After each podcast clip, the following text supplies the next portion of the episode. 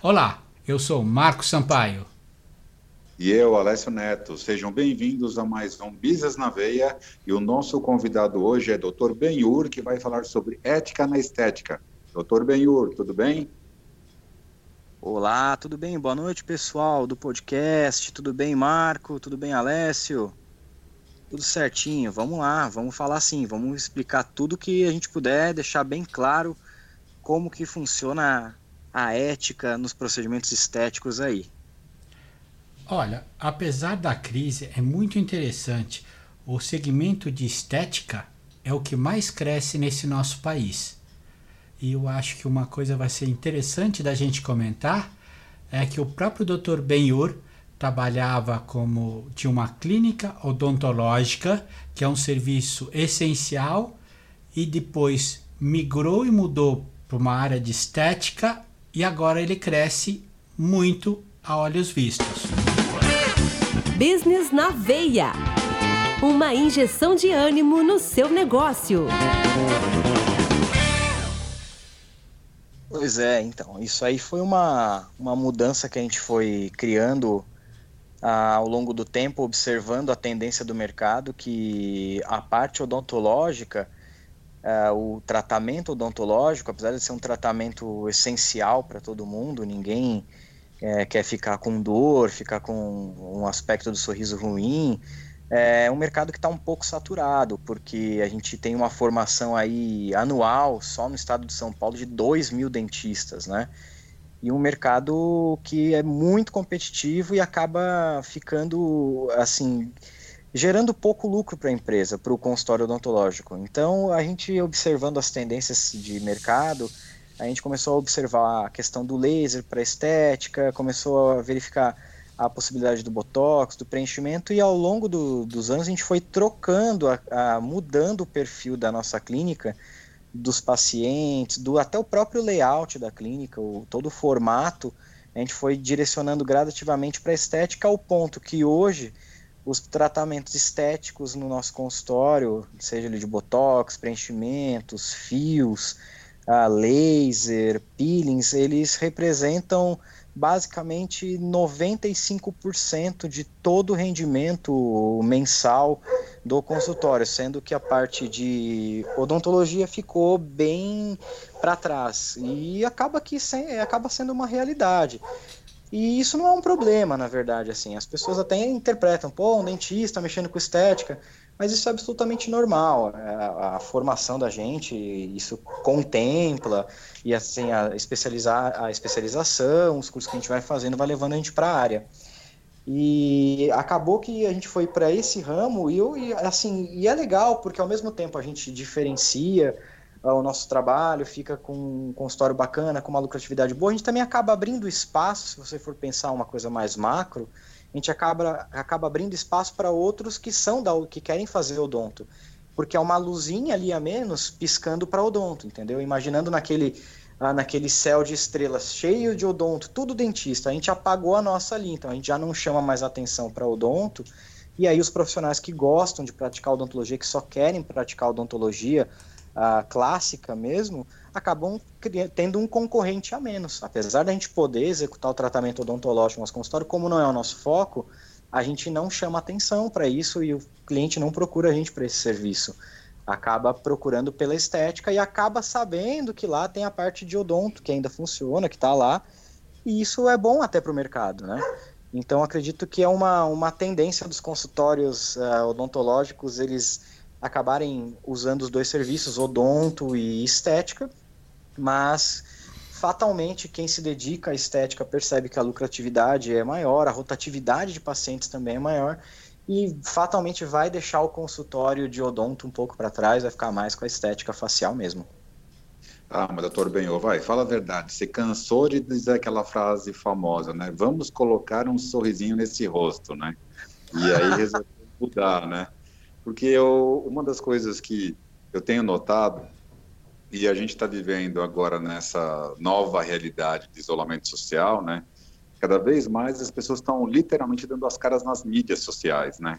É, e aí, eu acho que teve também uma explosão, já havia né, isso, mas É muita gente dando dica de maquiagem, dica fitness, dica de cuidado de pele, né? E não, não, não tem o profissionalismo, né, de, de quem realmente se dedica, de quem estuda sobre isso, né?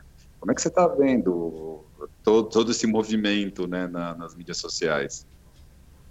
Olha, eu vou te falar que a situação de mídia social para mim é uma coisa que é, é, relativamente complicada, porque assim, eu, a gente é formado na faculdade para a gente atender paciente, a gente cuidar do paciente, tratar a doença, tirar a dor, prescrever medicação. A gente não recebe nenhuma espécie de, de treinamento em marketing e também quando eu me formei, que já não faz, né, a gente evita falar o tempo de formato, que as pessoas calculam quanto você tem de idade também, né? Então, quando eu me formei, em algum tempo atrás, não existiam redes sociais, assim, o máximo que tinha foi quando eu estava acabando a faculdade, estava surgindo o Orkut, e aí depois veio o Facebook. Então, é uma coisa que a gente não tem, o, o médico, o dentista, qualquer profissional da área médica, a gente não tem esse treinamento específico em mídia digital, né? É uma coisa que está na faculdade e a gente acostuma.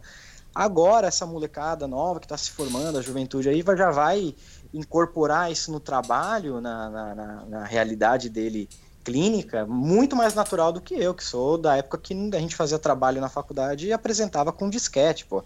Agora não, é muito mais fácil. Então, o que acontece é que para os jovens é mais fácil incorporar essa, essa tecnologia no dia a dia. Para mim foi um pouco mais difícil. Mas respondendo bem a sua questão é o seguinte, o que a gente observa?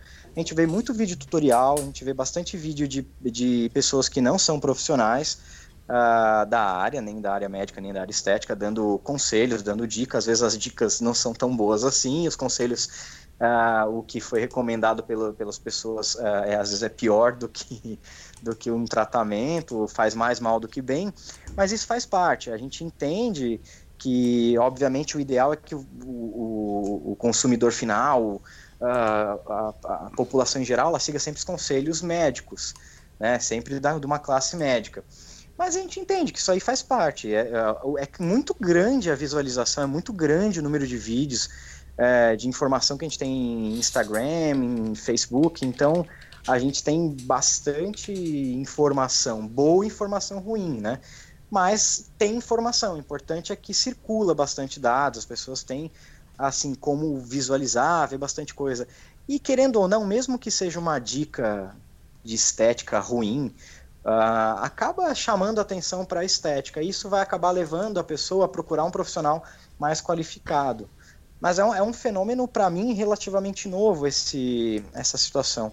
Uma coisa, às vezes, que eu comento, que eu acho incrível, e isso talvez seja porque eu não sou muito acostumado, né? Não sou um, um cara que foi criado na, na, na tecnologia, a tecnologia apare, vai aparecendo ao longo da vida, é que eu já recebi paciente que chegou e disse para mim uma coisa importante. Chegou e falou assim: uh, eu ia numa outra clínica, mas eu resolvi passar na sua. Falei, por quê? Ah, porque a outra clínica tinha menos seguidor que a sua. Eu olhei a, sua, eu olhei a clínica do, do fulano, do, do Dr. X lá, ele tinha mil seguidores. Eu olhei a sua, tinha 25 mil. Então eu achei que a sua clínica era mais legal do que a dele. E é uma, para mim é uma coisa muito estranha, mas eu falei, ah, que legal, que bom. eu não sabia muito o que falar, o que responder sobre isso, porque é, foi uma coisa que aconteceu que eu gravei bem, porque ela desistiu de passar com outro colega que pode ser, eu nem conheço pessoalmente outro colega, afinal, enfim, são muitos colegas e o rapaz pode ser até bem qualificado, é muito bem qualificado, pode ser até que seja até melhor qualificado do que eu, e ela simplesmente optou porque a minha clínica tinha mais seguidores, então ela achou que a minha clínica é mais importante. Ela é maior do que o serviço é melhor do que a do colega. Isso mostra pra gente o impacto que tem a mídia social hoje. Porque a pessoa julga pelo quanto de, de, de seguidor tem. Tanto que o próprio Instagram, ele tirou a ferramenta, mexeu na ferramenta de likes, né, de coraçãozinho, de curtidas, porque as pessoas ficavam doentes, né, com essa situação de, ah, não teve muito, muito, muito like meu post, ah, aí o outro teve tantos likes, ah, por que que tem, por que que não tem? Então eles acabaram até tirando. Isso é uma coisa que acontece. Eu já recebi, nesse caso aí, o paciente que acha que a minha clínica é mais importante do que a do outro colega porque eu tenho mais seguidor, né? É uma situação bem diferente, é um, é um tempo moderno, né? Uma, uma coisa nova que está acontecendo no, né, para medicina em geral, né? é uma coisa assim diferente. A gente tem que lidar com isso também. E, e ao mesmo tempo a gente tem, é, por um lado, que é uma ferramenta excelente para você publicar, para você mostrar o seu trabalho, fazer vídeos ensinando a coisa certa, como que é certo. A gente também tem uma situação que são os conselhos regionais. Os conselhos regionais de medicina, de odontologia, uh, de biomedicina, eles têm um, a gente tem um código de ética próprio e não contempla, não deve ser feito, não pode ser feito com penalidade com, sujeito a penalidade de multa, até de sessão de, de uma cassação pública ali, um, uma punição, a gente fazer a divulgação de preço, de valores. O, o termo, para você ter uma ideia, que como é complicado o mercado para a medicina nesse ponto, a gente não pode colocar aceitamos cartões, a gente não pode colocar é, parcelamos ou facilitamos o pagamento. E você imagina que a gente está em 2020 e a gente não pode colocar que aceita cartão é uma coisa muito estranha a gente, faz, a gente não poder divulgar é, a situação do, de, da forma de pagamento, valores, porque vai direto no código de ética. E aí dá uma punição, uma multa importante, aí dá uma visita bacana do fiscal, se a gente fizer esse tipo de divulgação. A gente observa que tem colegas que fazem, é arriscado, às vezes a pessoa faz sem saber, não, não foi um, um, um bom aluno ali na parte de ética, às vezes esquece, de, de, não, não lembra do código e aí acaba tendo punição, e tem gente que faz mesmo e fala, ah, compensa. Eu vou vender X, eu vou vender, sei lá, 30 mil reais com esse post aqui, eu vou conseguir arrecadar 30 mil reais, e a multa que o conselho vai dar é 10 mil. Então a pessoa fala, ah, ainda vou ter 20 mil de lucro, esses 10 pau eu pago de, de multa para o conselho e fica. Não é o correto, não é a, a, forma correta. Então a gente tem ao mesmo tempo uma ferramenta importante que a gente pode usar, mas a gente também não pode usar o foco promocional a situação de você divulgar o valor, a gente não pode criar promoção ou aquelas coisas de brinde, ah, você ganha tal coisa, curte o post ali, compartilha com outro alguém e marca tantos amigos que você vai ganhar um, um presente ali, não, não pode. Então, isso é uma coisa que atrapalha a gente da, da área da medicina toda com esse tipo de coisa. A gente vê uma enxurrada de gente fazendo. Aí tem colegas que procuram, fazem uma denúncia. Eu sou dos que não fazem. Eu olho e falo, eita, tá errado. Mas cada um sabe de si. Ao mesmo tempo, isso é, é uma coisa que é uma ferramenta importante, só que a gente tem uma restrição. É isso que eu, eu quero dizer. Não sei se eu fui claro. A gente tem uma ferramenta muito legal de mídia, só que a gente tem um monte de restrição ética do conselho. E às vezes, se você for pensar, é importante ter essa restrição para evitar que vire no popular, como as pessoas gostam de falar, vire carne de vaca, né? Tem em todo lugar, todo mundo faz, sei o quê. Mas ao mesmo tempo também cria barreiras para profissionais que estão começando a subir, estão começando a crescer, e aí precisam dar aquele empurrãozinho para poder ficar mais famoso, para poder divulgar o trabalho, vender um pouco mais.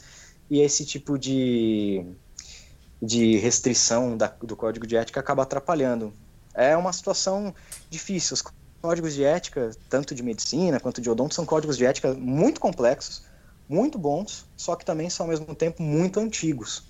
Então a gente tem código de ética de odontologia, por exemplo, é de 1966.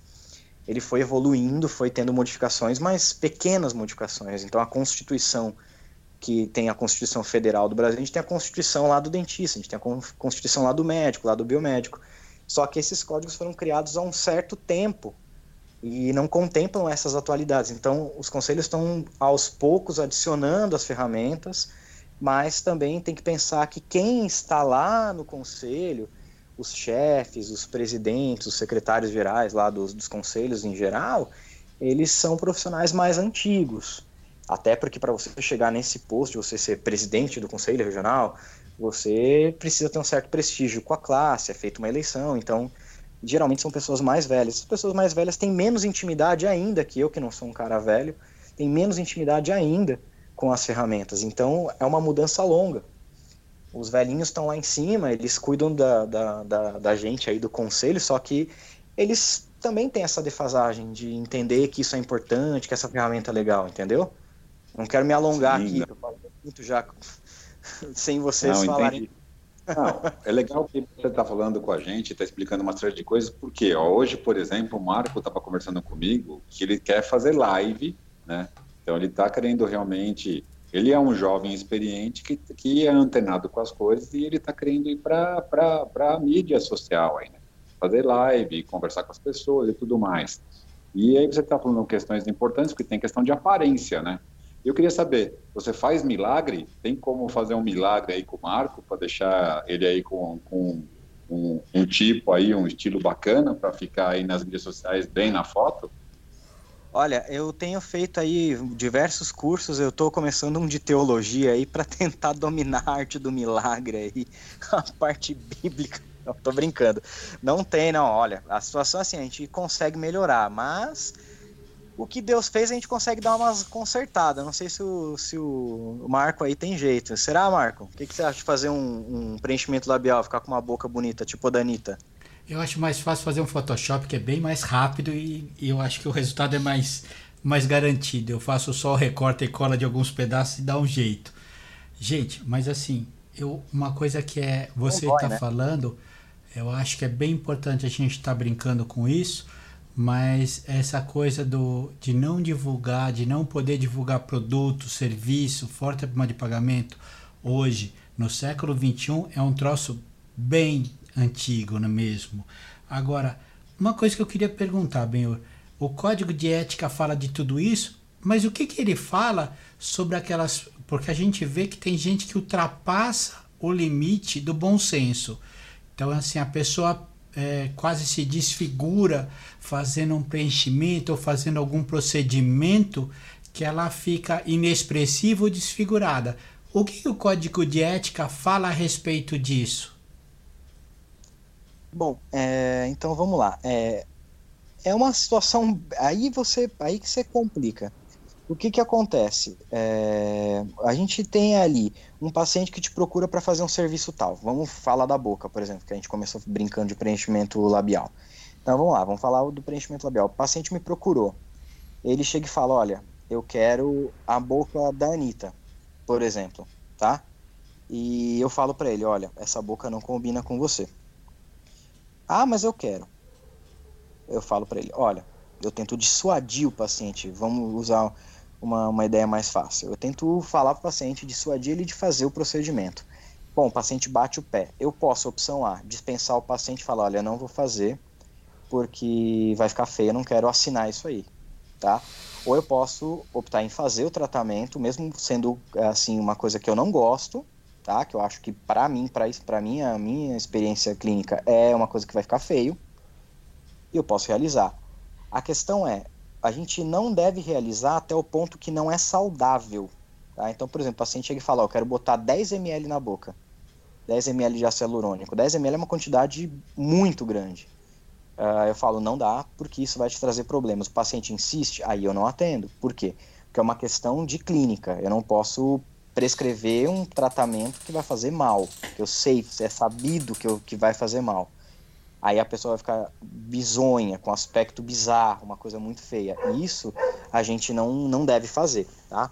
Agora, se o paciente quer fazer um procedimento que clinicamente ele é um procedimento que não vai levar risco à saúde dele, não vai deixar ele com nenhum problema de saúde, apenas a gente não concorda com a estética, aí é uma coisa que a gente deve pensar que pode ser feita. É uma situação bem complicada, porque é o bom senso do profissional e a opinião do paciente. Muitas vezes o paciente quer uma coisa que a gente sabe que vai ficar feia. A gente fala que não, mas ele quer. Se não, é, se não tem um impedimento clínico, não vai levar ele a um problema de saúde, um problema sistêmico ou que seja um problema local, a gente pode executar. Se quiser, fica nosso juízo executar, o juízo do profissional. Agora, se o paciente quer fazer uma coisa extravagante e além disso que vai levar ao, pro, ao um problema físico, um problema de saúde, Aí sim o profissional tem que intervir e falar: não faz. Não faz porque isso vai te fazer mal. E aí sim cabe o profissional não fazer. Aí quando o profissional sabe que o caso é um caso que ele está causando problema, aí sim a gente entra numa infração ética. É, eu, eu, lembrei agora também, eu não sei se mudou tá, um pouco o comportamento do, dos pacientes, dos clientes. Né? Eu lembrei daquele famoso caso do Dr. Bumbum, né? que ele, ele literalmente bombava nas redes sociais, né? É, e, muitas mulheres foram prejudicadas por ele, né? Por questão de fazer preenchimento e tudo mais.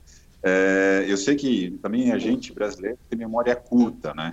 Isso foi em 2018, mais ou menos. Você acha que mudou um pouco o comportamento? As pessoas estão mais conscientes de, de procurar realmente né, um, um, bom profissional ou de não passar desses limites? Oi, eu não. É, pode repetir, Alessio? Deu uma cortadinha aqui para mim. Ah, tá. Não, eu repito, sim. Não, é que eu lembrei do, do caso, né, o famoso caso do Dr. Bumbum, né, que ah. é, foi em 2018, né, que aí aconteceu tudo aquilo, teve né, uma morte e tudo mais. Será que é, as pessoas tomaram consciência depois disso? Né, o Marco até comentou a questão da desfiguração, dos exageros, de não procurar um, um, um bom profissional. Você acha que teve uma, uma mudança de percepção? Olha, eu digo para você que durante o caso específico do Dr. Bumbum, por exemplo, que teve uma repercussão muito grande na mídia, é, até para mim que não faço esse tipo de procedimento, que não faço essas extravagâncias, até para mim o movimento diminui. O movimento de paciente diminui procurando preenchimento, porque eles ficam com medo, eles consideram que tudo é preenchimento, é tudo igual. Né? Mas depois que passa, que, a, que no popular que a poeira baixa, as pessoas voltam a te procurar e procuram, às vezes, por questões extravagantes, por coisas que as pessoas querem fazer e que fogem um pouco da realidade.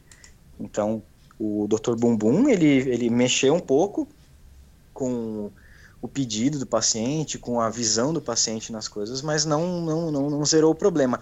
Até porque depois ficou bem claro que a situação específica desse colega do o Dr. Bumbum aí, o famoso, é, ele usou um produto que é o PMMA, que é o polimetilmetacrilato, que é um produto que a gente já não trabalha mais, que a maior, a maior parte dos pacientes, já não, do, dos profissionais, perdão, não, não costuma mais utilizar, que ele tem um risco maior.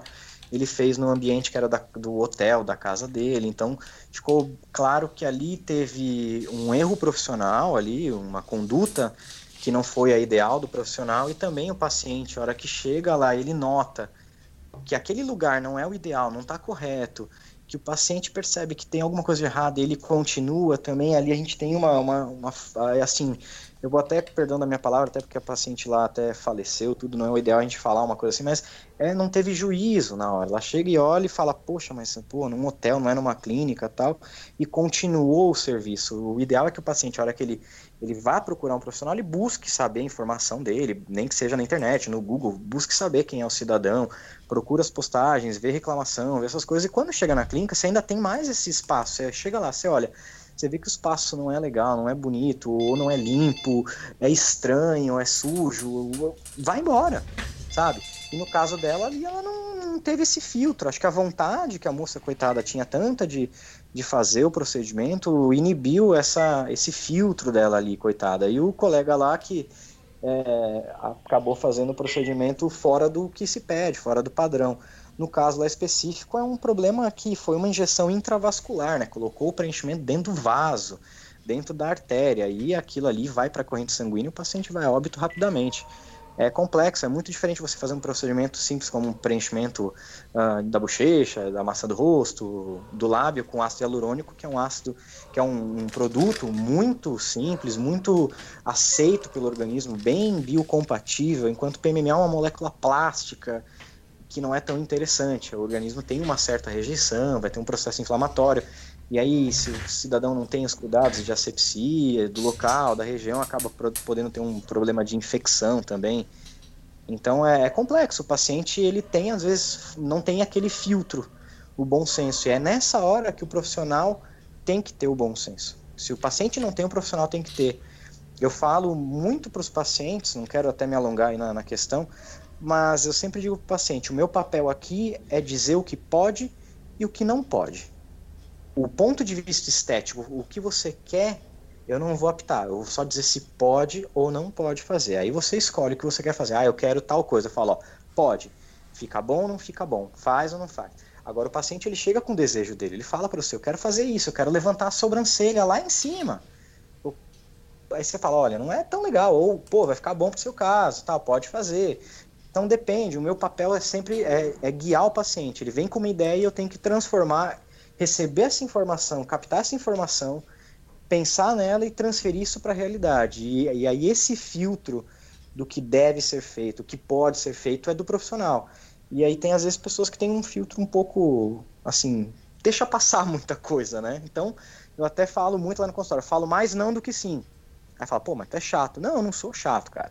Eu digo mais não do que sim, porque eu prefiro que o paciente faça um tratamento que ele vá gostar, que ele vá se sentir seguro, se sentir bem. Ele vai fazer esse tratamento aos poucos. Às vezes eu falo ao paciente, ó, não faz tudo de uma vez. Faz hoje uma coisa e daqui 15 dias eu te vejo, a gente continua o tratamento para o seu corpo poder se adaptar. Se tiver que inchar, incha, você se sentir bem, ter segurança.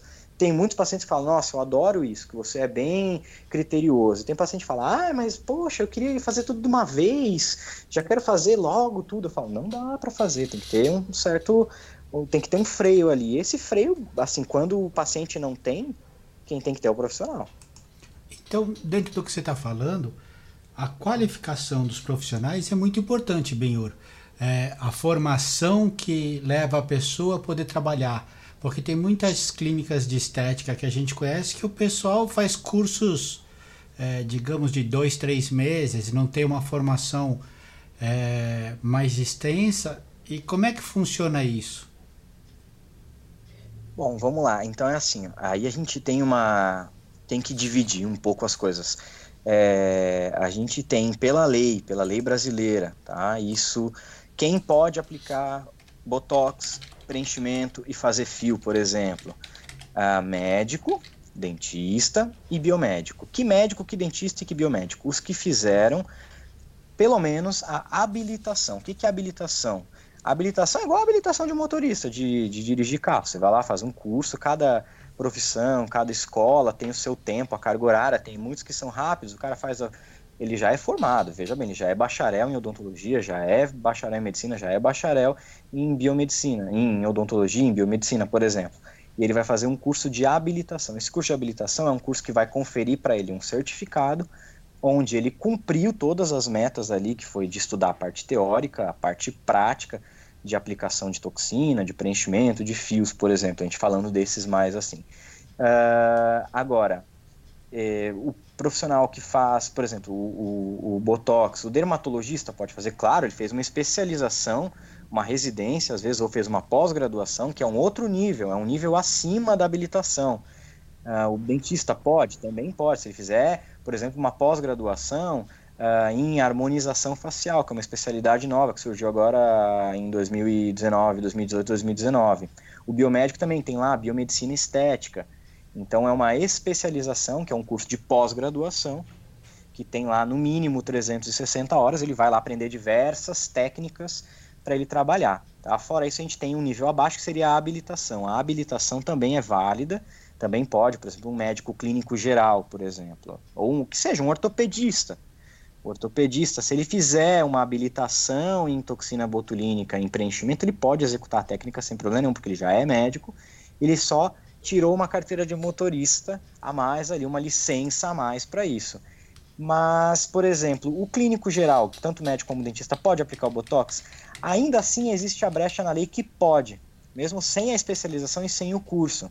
Só do, do cidadão ler um livro, por exemplo, ele olhar e decidir fazer. Porque tanto o Código de Ética Médico, quanto o odontológico, quanto o da biomedicina, diz que o profissional ele pode executar qualquer técnica dentro da formação dele, desde que ele se sinta capacitado. Esse se sinta, sinta-se capacitado, abre um leque muito grande para a pessoa falar, olha, eu assisti três vídeos no YouTube ali e eu me sinto capacitado, me sinto apto sim, a fazer. Sim, Entendeu? Sim. Isso, é um, isso é um problema. Então a gente deve procurar sempre começar. Começa de baixo, como eu comecei, por exemplo. Eu já era formado, já tinha feito minha residência em cirurgia e traumatologia, e aí eu fui depois para fazer habilitação. Fiz habilitação de laser, aí depois eu fiz habilitação de preenchimento, depois fiz habilitação de laser, fiz habilitação de fios. Não satisfeito com isso, eu gostei disso, peguei gosto, vi que o negócio foi para frente. A gente vai, eu fiz lá, eu fui, fiz o quê? Fiz a pós-graduação, fiz a especialização em estética. Então eu fiz mais um curso para isso. Então eu fui acabei, eu fui nesse é o meu caso, eu fui me profissionalizando, estudando cada vez mais, me capacitando cada vez mais. Fora isso que o Marco falou, existe, que é o profissional que você vai numa clínica de estética, o cara tem um curso de dois, três meses. É assim, para os procedimentos não invasivos, o que são procedimentos não invasivos? Que não cortam, que não furam, que não rasgam, que não machucam a pele, não machucam a não, não diminuem a integridade do tecido, é exigida uma formação bem menor, que é a formação de curso técnico ou uma formação de capacitação, que aí é uma formação bem curtinha mesmo. Então, é, por exemplo, uma esteticista que faz, uh, uh, sei lá, drenagem linfática, por exemplo. Ela não faz uma drenagem linfática como um fisioterapeuta faz, mas ela também sabe fazer. Obviamente, a drenagem linfática do fisioterapeuta é muito mais complexa, é muito mais completa, porque o fisioterapeuta tem uma formação muito maior. Mas aquela é, moça formada lá, que fez o curso de, de formação em drenagem linfática, por exemplo, ela fez o curso dela técnico lá do, do Senai, por exemplo, em estética, ela tem capacidade de fazer tratamentos não complexos, que é a limpeza de pele, é uma esfoliação, uma drenagem linfática, procedimentos mais simples, que não envolvem risco. O que acontece muito, que a gente vê na prática, é que as pessoas que, muitos esteticistas, que são talentosos, que são habilidosos, eles começam a ver que esses procedimentos uh, mais simples não estão dando tanto lucro, ou eles começam a perceber que eles têm uma habilidade um pouco maior e acabam fazendo uh, os procedimentos invasivos que não são permitidos uh, pela legislação brasileira e acabam invadindo a área de outros, dos colegas que já são os que já têm a formação específica. E isso acontece desde que o mundo é mundo. Desde que o mundo é mundo, você escuta que fez lá, por exemplo, no caso da odontologia, muito mais fácil a gente falar, o cara foi num laboratório de prótese do, do protético e fez uma coroa no dente. O protético não pode colocar a mão na boca do paciente, mas ele sabe fazer. É que ele não pode, ele tem o, o, o paciente não pode ir ao laboratório de prótese odontológica, por exemplo, ele vai ao dentista o dentista faz a moldagem, manda para o laboratório que faz a confecção da peça e devolve para o profissional dentista colocar na boca. Mas eu conheço uma porção de gente que já foi no protético e o protético arrumou o dente. Você entendeu? Ele sabe fazer? Sabe fazer. Ele tem habilidade para fazer? Tem. Mas ele não é legalmente habilitado. Isso é que é importante frisar. Tem muito profissional que não tem habilitação e que é bom, tá? E tem muito profissional que tem habilitação e não é bom. Mas e aí, como que você faz? Infelizmente, a gente deve seguir e procurar sempre o profissional que é habilitado, porque a gente tem que acreditar, a gente tem que dar essa acreditação para o profissional que ele fez o curso e que ele está habilitado, que ele sabe fazer. Agora, se ele é bom ou se ele é ruim, é uma outra história. Não quer dizer que todo mundo que tem diploma é bom e, e nem todo mundo que não tem o diploma é ruim. É que a gente deve sempre procurar o profissional habilitado, entendeu? Não, sim, verdade. Você tocou num ponto também, né, quando falou das esteticistas, no caderno de tendências do Sebrae, que é de 2019 e 2020, né, que eles fazem um estudo do cenário, principalmente do mercado de cosméticos, eles estão dizendo que agora, né, principalmente pelo perfil do consumidor na questão de cosméticos, né, que uh, tem uma personalização né? Antigamente a gente via muito essa coisa de um shampoo serve para todo quanto é tipo de cabelo. E hoje, o que os consumidores mais procuram, eles até disseram que segue o mote minha beleza, minhas regras. Né? Então, cada vez mais o consumidor está querendo um produto com a cara dele. Né? Ah, isso é a pura verdade, cara. O que você está falando é assim, a tendência é para tudo. Assim, a gente está falando, a gente está num canal de negócios aqui conversando, falando de business. Então, eu acho que hoje em dia é, todas as empresas, independente do setor, uh, mas principalmente a gente pensando em serviços, o que faz a diferença é a personalização do atendimento, do produto, porque se você for pensar uh, numa, numa coisa, numa visão mais geral, vamos falar do shampoo. Shampoo, todas, o, todos os supermercados vendem, farmácia vende, mas aquele shampoo feito para o cabelo específico, vamos pegar, por exemplo, o mote da, da beleza negra, por exemplo, que está muito em alta.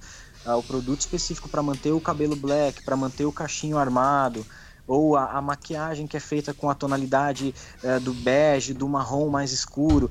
Essas marcas que têm esse, esse, essa visão de de personalizar o produto, fazer uma coisa para um nicho mais específico, oferecendo um valor agregado maior, uh, um produto, sei lá, que não, por exemplo, que não foi testado em, em, animais, que é um produto que tem ativos veganos. Essas marcas elas têm tido um crescimento importante porque está todo mundo acostumado com as marcas comuns. Todo mundo conhece uma marca de shampoo uh, e aí famosa que todo mundo já usou. Então, quando vê uma marca diferente que oferece um custo-benefício ou um produto com um diferencial, é óbvio que o mercado tende a aceitar. Talvez no primeiro instante não, porque pensa geralmente os produtos diferenciados tem um valor agregado um pouquinho maior, mas a pessoa, a hora que ela está com um poder aquisitivo um pouco melhor, aquele mês que ela recebeu um pouquinho mais ou gastou um pouquinho menos, ela fala assim, não, vou comprar esse shampoo, por exemplo. Que, porra, esse shampoo parece legal, a embalagem dele beleza, olha, pô, não, não foi testado em animal, sabe? É um vegano, nossa, aqui diz que é específico para black, black power, por exemplo, para beleza negra. Então o paciente, o, o cliente, perdão, ele olha aquilo e fala, não, eu vou levar essa marca. Pode não ser na primeira, no primeiro momento, mas uma hora ele vai acabar ficando na, na, assim pensando naquela marca. A hora que ele chega no ponto de venda, ele vai olhar e falar assim, não, hoje eu vou levar. E aí é nessa hora que você conquista o cliente. No caso dos serviços, é muito isso. O paciente chega lá, ele não quer ah, ser atendido como num hospital.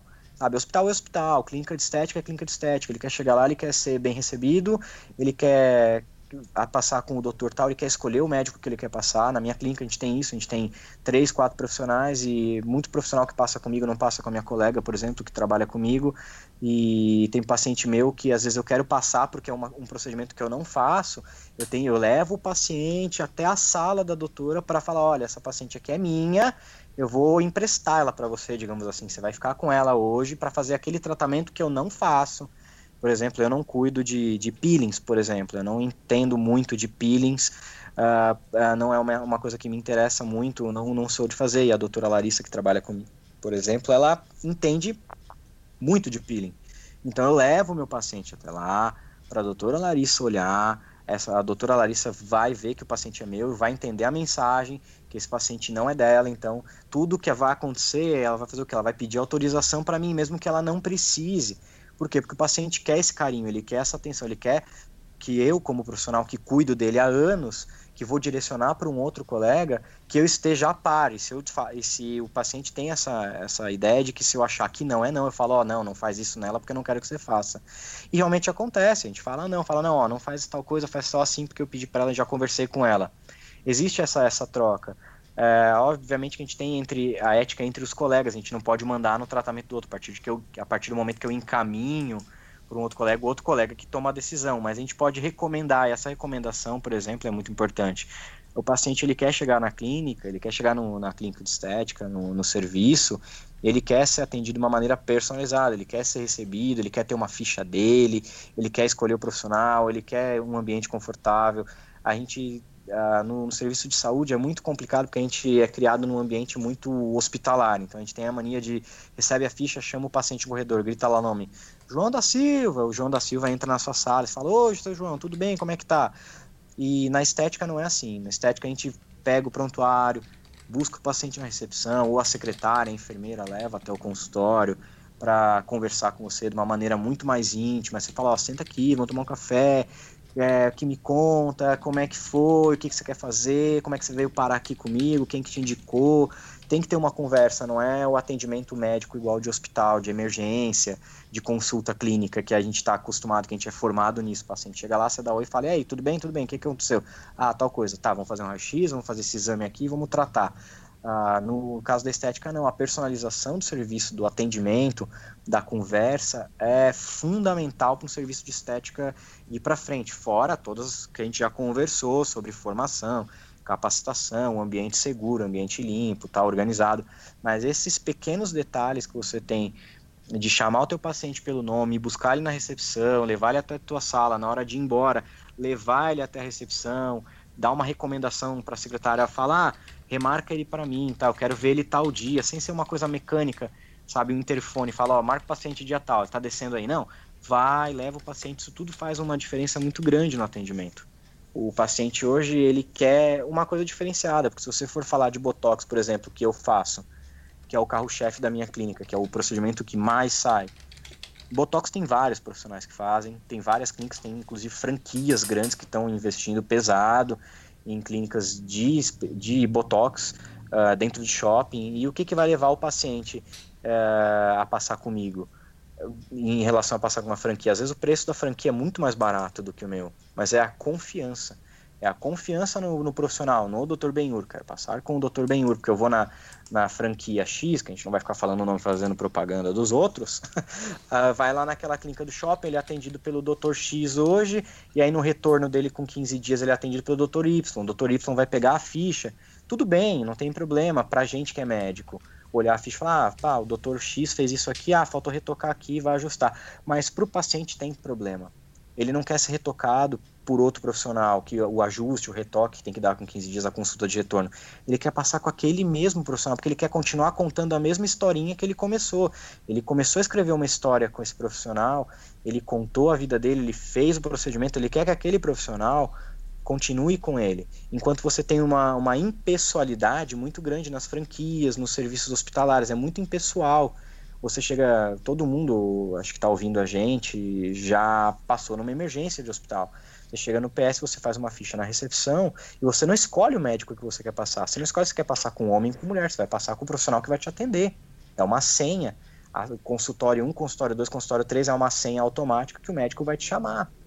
No mínimo que você, o máximo, na verdade, não o mínimo, o máximo que você pode escolher é a especialidade que você quer fazer, que você quer passar de acordo com a tua triagem.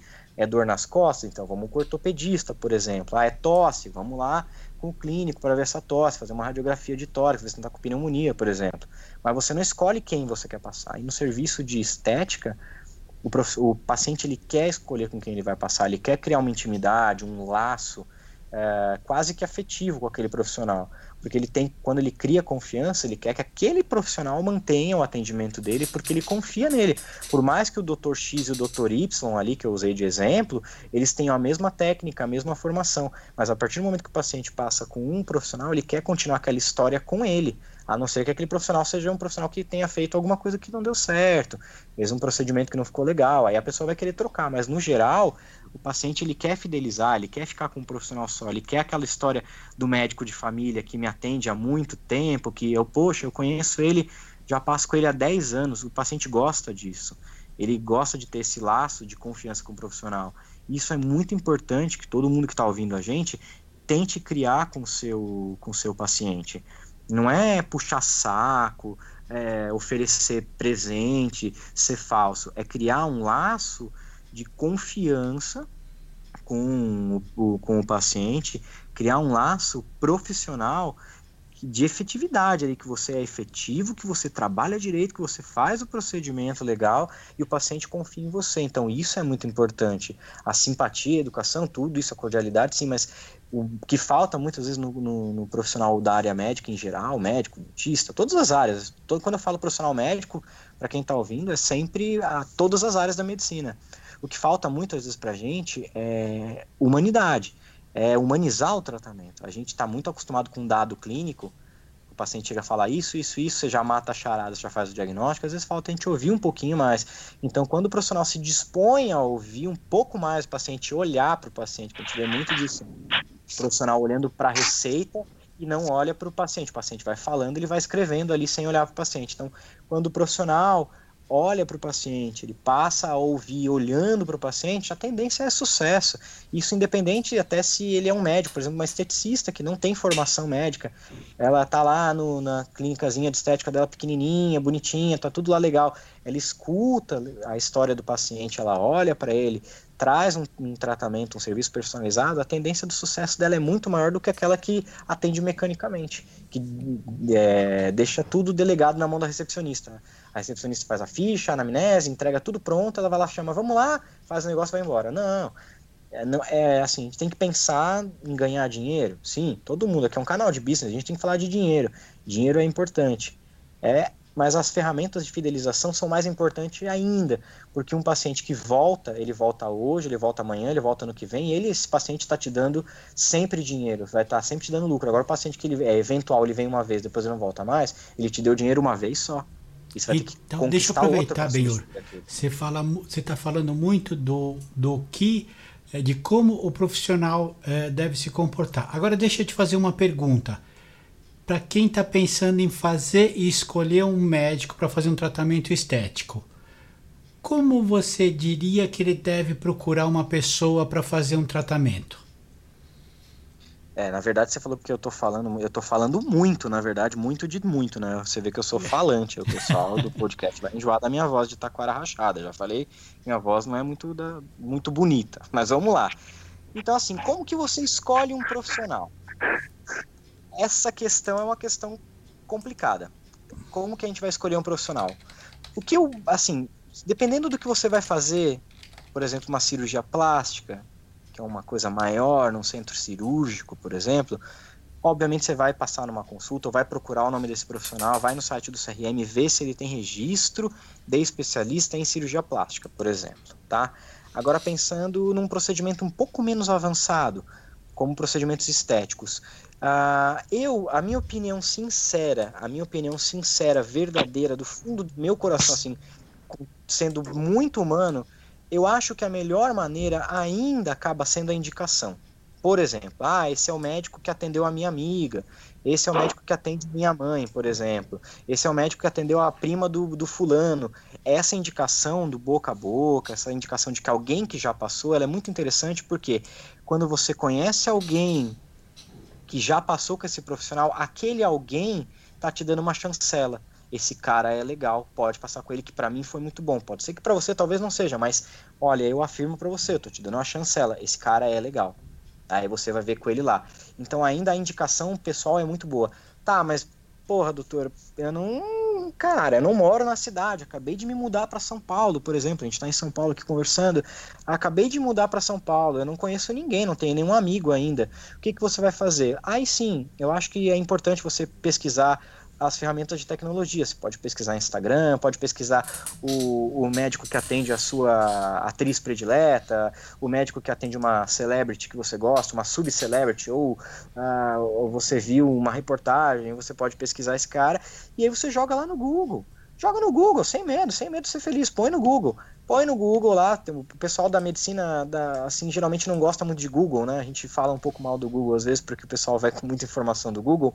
Mas é interessante, coloca lá no Google. Olha lá o Reclame Aqui, por exemplo. Dá uma olhada as estrelinhas que ele tem lá. E aí você vê lá os comentários. As pessoas falam: oh, pô, o cara é grosso, o cara é legal e filtra isso, porque se você vê lá, o cara tem, um, por exemplo, uma nota 5.7. Você vai lá no Google. Tem muita avaliação. 5.7, 4.7, 5.8, sei lá. Uh, você vai olhar para esse cara e vai falar, você vai ver os comentários. Ótimo profissional, ótimo profissional, ótimo profissional. Aí o cara fala assim, não gostei do atendimento. A nota que tá lá, aquela estrelinha que tá lá, ela vai estar tá menor por quê? Por causa de um cara que não gostou do atendimento. Então, qual é a reclamação desse cara? Você que está procurando um profissional. Vê se a reclamação do cara faz sentido. Às vezes o cara fala assim: não gostei, o médico me atendeu atrasado. Ah, e quer dizer que a nota do colega é baixa. Ele é super profissional, ele é super legal, mas naquele dia, por exemplo, o, o pneu do carro dele furou. Ah, pegou um trânsito a mais, teve uma blitz. E ele atrasou naquele dia. Aí tem gente que, os haters da vida, né? Eles, qualquer coisinha serve para você é, ter esse, esse as pessoas têm um comportamento agressivo às vezes. Tem gente que é assim, ah, atendeu atrasado, vai lá e mete o pau na clínica, fala um monte, fala, ah, me atendeu atrasado, ou fiquei esperando duas horas. Ah, isso é ruim. Eu também acho ruim, mas muitas vezes o profissional naquele dia teve um problema. Ou o que acontece muito comigo, eu odeio atraso. Eu odeio atrasar, eu não atendo atrasado e eu não gosto que o paciente atrase. Quando eu atraso, a situação clássica, quando o doutor Benhur atrasa, paciente marca para fazer um procedimento e quer sair de lá com 10. Ele chega lá, marca um botox, ele quer sair de lá com botox, com preenchimento, com fio. A gente separa os horários da, do atendimento quando a secretária pergunta qual procedimento você vai fazer. Ah, eu quero fazer um botox. Ah, então beleza, separa o horário de um botox, que é meia hora, por exemplo. Que é muito tempo, é bastante tempo. o paciente quer sair de lá com 10 procedimentos. Aí, por exemplo, nesse dia que eu acabei atendendo esse paciente, eu vou atrasar. E aí, se tem um cidadão que está chateado, ele vai lá, ficou chateado que eu atrasei, ele vai lá e vai carcar o dedo lá no Google, falando, ah, o doutor Miro é atrasado, e na verdade eu não sou. Então, esse filtro o paciente deve ter. Olha os comentários. Quando você não conhece, não tem uma indicação, olha na internet, procura ver, vê o comentário, vê se o cidadão lá, o médico lá, o profissional, tem um Instagram, por exemplo. Eu digo Instagram porque é a ferramenta que eu mais uso tem vídeos meus lá falando, olha pra minha carinha lá, vê se você acha que esse doutor é legal, que ele fala bem, olha, vê se os procedimentos que ele faz, aquelas fotos de antes e depois, é, que agora está permitido, até ano passado não era permitido. Então olha lá, vê se os antes e depois deles são legais. Olha, vê se aquele antes e depois que o coleguinha lá fez tem muito Photoshop, se não tem Photoshop, e quando tem Photoshop, não é um antes e depois muito legal. É bom a gente procurar aquele antes e depois mais natural, né? Sem Photoshop nenhum. Então, olha lá, vê, vê o que o pessoal fala, vê como, como que é o andamento. É, é complexa a situação, é difícil você escolher um profissional, mas quando você vê, vê se você tem empatia pela página, se você não conhece, dá uma ligadinha na clínica antes, conversa com a secretária, pergunta.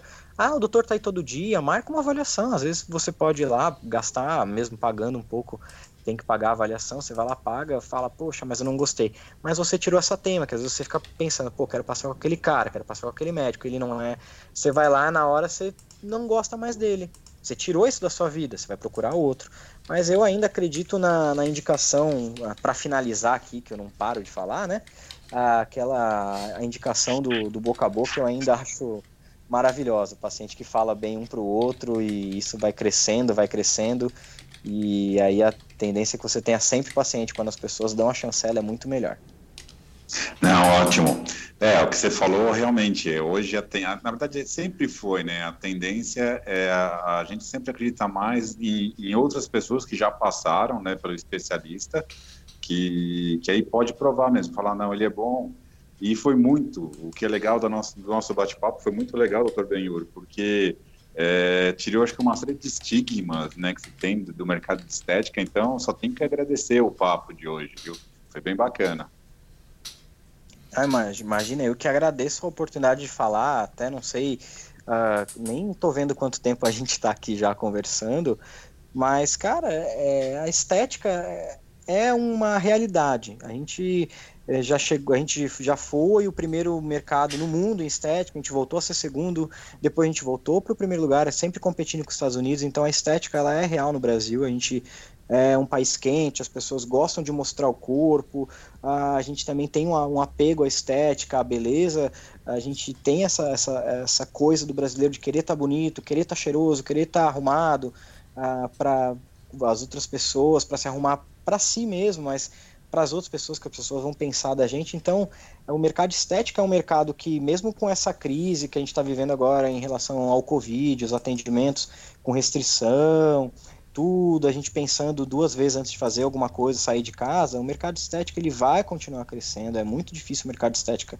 parar, porque a gente sempre pensa na estética como uma coisa supérflua. Mas na verdade não é. Eu sempre, eu sempre penso assim: o que é essencial? O que é um serviço essencial para você? Depende. Imagina só, vamos usar, por exemplo, um exemplo até um, até um pouco machista. Eu não gosto muito dessas coisas, mas vamos pensar assim: imagina que uma moça acabou de separar do marido. Ela não queria separar, ele que saiu de casa. Imagina que ela tá lá chateada, achando que ele trocou a moça porque ela tá feia. Então ela tá lá na casa dela, sem o marido, deprimida. Ela olha no espelho e fala: ah, eu tô horrível. Eu preciso fazer alguma coisa porque a minha autoestima está baixa. Ela não está se sentindo bem. Então ela procura o quê? Um profissional da estética para quê? Para melhorar o aspecto dela físico, para que ela olhe no espelho e se sinta bem e pense, não, ele me trocou por outro motivo, não porque eu sou feia. E ela precisa se sentir linda, se sentir bem com o próprio corpo. E aí você pensa, isso é um serviço essencial ou não é? Eu acho essencial a estética. Eu acho, obviamente, a gente tem que pensar na, na questão do Covid, nos cuidados, tal. Não tão, a gente não está dizendo que, que tudo é para liberar, que todo mundo tem que trabalhar. Não é essa a questão. A gente deve continuar as recomendações, mas a gente tem, também tem que pensar com carinho que tem pessoas que necessitam de um tratamento estético, estético não por, por vaidade, mas por necessidade. Uma coisa que a gente não conversou aqui, que vale a pena a gente mencionar, é que eu tenho, eu atendo e tem muitos colegas que atendem pacientes com patologias, com doenças que causam problemas estéticos. E esses pacientes, eles não podem ficar sem o tratamento, por exemplo. Então, eu, por exemplo, tenho pacientes que têm, tiveram AVC, tiveram paralisia facial, e eles têm o rosto completamente deformado de um lado e o outro lado do rosto completamente normal esses pacientes têm uma dificuldade de socialização, eles têm dificuldade de conversar com outras pessoas, de ir ao supermercado sem que todo mundo fique olhando para a cara deles, falando, pô, esse cara tem a cara torta, coisa estranha. Então, esses pacientes, por exemplo, na estética, eles me procuram para tratar um problema que foi causado por uma doença. E não simplesmente porque ele quer ficar bonito, é porque esse problema facial, que ele está com o rostinho é, torto ali, gera um, um, um mal-estar social muito grande para ele. Então a gente também tem que pensar nisso, que o mercado da estética não é só beleza por beleza, para ficar bonito, para se achar bonito. Mas a gente também tem que lembrar dos casos de patologia, que as pessoas sofrem às vezes por questões de doença, né? Eu até me alongando um pouco aqui, mais do que eu já me alonguei, Uh, eu tenho um caso de uma enfermeira, por exemplo, ela é, ela é ótima, enfermeira há muitos anos, e nesse, em, em, anos atrás ela teve um derrame, teve um AVC, ela ficou com o rosto completamente torto um lado. E isso gerou um problema, porque ela é enfermeira de pediatria, e ela se queixou, ela veio procurando para mim, me procurando por quê? Porque ela não conseguia mais atender as crianças, porque as criancinhas tinham medo do rosto dela, porque ela tinha um rosto muito torto. Isso gerou nela uma, uma depressão muito grande, porque ela a vida inteira foi enfermeira de pediatria. Ela só sabe cuidar de crianças.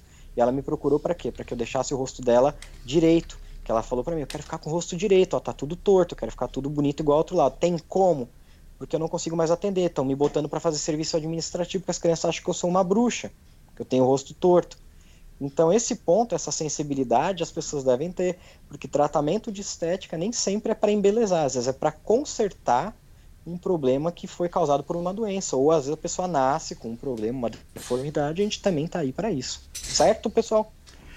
Olha, Benhor, muito obrigado pelos esclarecimentos. A gente nem tinha ideia disso que você acabou de terminar de falar. Mas eu queria agradecer a todos pela audiência e lembrar que todo mundo que escuta a gente aqui, que por favor não esqueça de seguir, curtir e compartilhar os nossos episódios. Este foi mais um Business na Veia com a Lécio Neto, comigo e com o Dr. Benhor. Obrigado. Business na Veia é uma produção da Caimã Consultoria em parceria com a Lado A Lado B Comunicação.